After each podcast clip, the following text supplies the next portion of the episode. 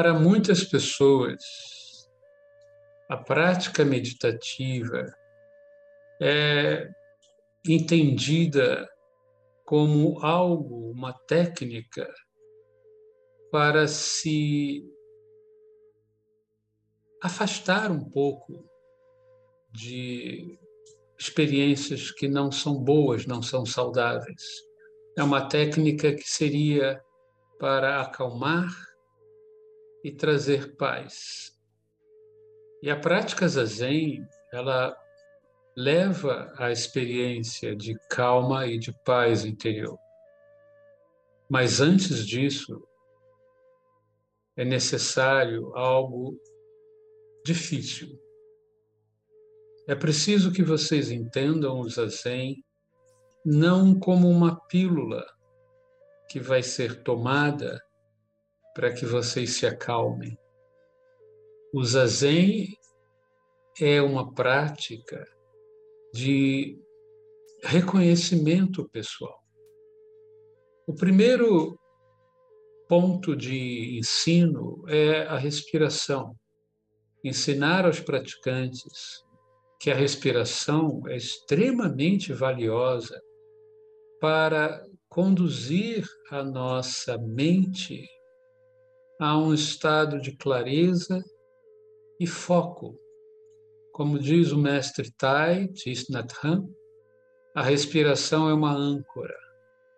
Ela nos deixa, a respiração nos sustenta no momento presente. Como eu ensino, nós não respiramos no futuro, não respiramos no passado, nós só podemos respirar agora.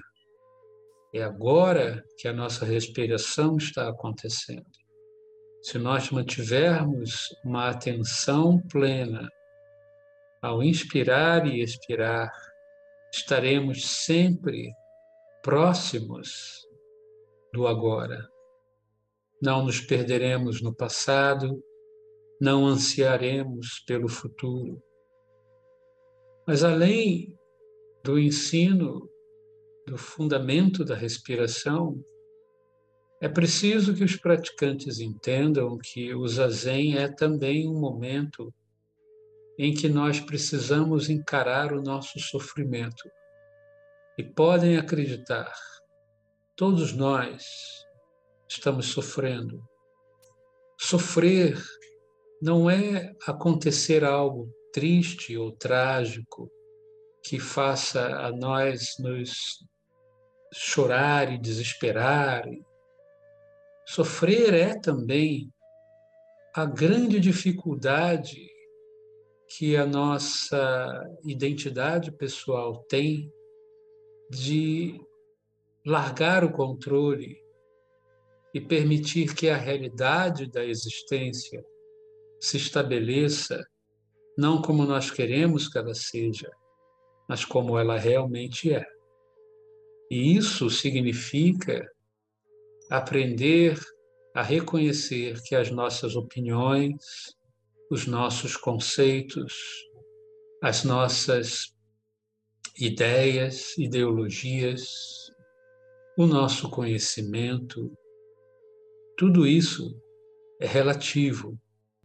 É por isso que a gente diz que é nosso. O eu é relativo. O possuir é relativo. A ideia que vocês têm é relativa. Ela não é absoluta. É preciso que a gente possa, com muita força, coragem e honestidade, que nós possamos usar o zazen, a prática, para, antes de mais nada, reconhecer e lidar com o nosso sofrimento. Não existe paz, não existe calma se nós não passarmos pela tempestade do nosso eu. Eu sou muito cuidadoso em relação à prática zazen. Hoje eu fui almoçar com um grande amigo meu. Ele é um psicoterapeuta um dos grandes psicoterapeutas na região do Rio. e ele ouviu falar de uma, uma moça, uma paciente que veio até ele e que ela sofria de terrível ansiedade e síndrome de pânico. E ela disse a esse meu amigo que o psiquiatra que ela consultou havia sugerido ela fazer meditação. E nós olhamos um para o outro e compreendemos como isso não é adequado. A prática meditativa, ela não é um remédio para acalmar. A prática meditativa é uma experiência intensa de lidar com o nosso sofrimento. E pessoas neurologicamente ou psicologicamente muito fragilizadas não podem praticar o zazen, não podem praticar a, a meditação zen é, levianamente. Eu sou muito cuidadoso com isso. No meu sanga de Niterói, na minha sanga de Niterói, no passado já apareceram pessoas que obviamente possuíam problemas psicoemocionais graves. E elas vieram querendo encontrar algo que as acalmassem, que as equilibrasse. E eu sugeri a essas pessoas terapia e não o zazen. O que nós fazemos aqui na prática exige uma capacidade de enfrentamento muito importante. E certas pessoas não estão ainda bem para isso. Mais uma vez, o mestre Tai ele falava algo muito interessante. Ele dizia: imagine uma pessoa que é muito doente e que precisa realizar uma operação. E aí ele perguntava: vocês acham que o médico iria fazer com que a pessoa doente passasse por, pela operação muito fraca, extremamente fraca de corpo? Nenhum bom médico faria isso. Ele primeiro iria passar um tratamento para tentar reforçar o corpo daquela pessoa para que ela pudesse passar pela operação. E o Tai dizia: assim é com a prática contemplativa. Pessoas que estão muito fracas não vão saber lidar com a experiência contemplativa como deveria. Porque aqui, na prática, nós não estamos fugindo dos nossos problemas, nós não estamos fugindo dos nossos medos, vaidades, arrogâncias, raivas. Nós precisamos, na verdade, enfrentar e lidar com o nosso sofrimento. Nós precisamos reconhecer com muito cuidado quem nós somos porque na vida, muitas vezes, nós passamos por momentos difíceis e não sabemos como lidar com isso. E o rancor, a frustração, o medo ficam em nosso processo. Como também diz o Tai, num grande livro dele, ele diz: o Buda disse que nada pode sobreviver sem comida. Isso é verdade, não apenas para a existência física dos seres, mas também para o nosso estado mental. O amor precisa ser nutrido e alimentado para sobreviver em nós.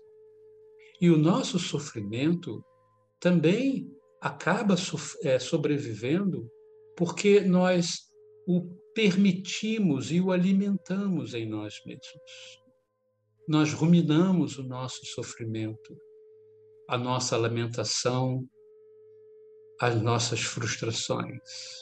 Nós mastigamos isso, nós engolimos isso, colocamos para fora e comemos novamente, num processo de alimentação e retroalimentação do nosso sofrimento. E assim nós sofremos enquanto caminhamos, enquanto trabalhamos, enquanto comemos o alimento, enquanto falamos e estamos fazendo nós mesmos vítimas dos nossos fantasmas do passado, fantasmas do futuro ou preocupações do presente. Não estamos vivendo as nossas vidas. Nós precisamos compreender e aceitar a nossa realidade para que nós possamos transformar isso e curar. O zazen é exatamente um meio para que nós possamos realmente reconhecer e compreender quem nós somos.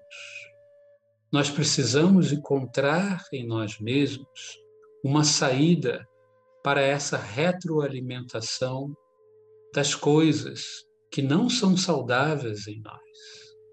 Esse alimentar e mastigar e engolir e colocar para fora e continuar alimentando e não nos sentindo bem, não nos sentindo bem, não sentindo felizes, fazendo nós mesmos mal, magoando outras pessoas. Nós precisamos reconhecer o mecanismo em nós que não é saudável. Essa é a prática. Para que nós possamos chegar à calma, à paz e à claridade, para que nós possamos conseguir, conseguir acessar aquela felicidade sem, sem exigências, nós primeiro precisamos passar pelo processo difícil, mas necessário de reconhecer, compreender e encontrar as raízes que nós retroalimentamos em nós mesmos e que não são saudáveis.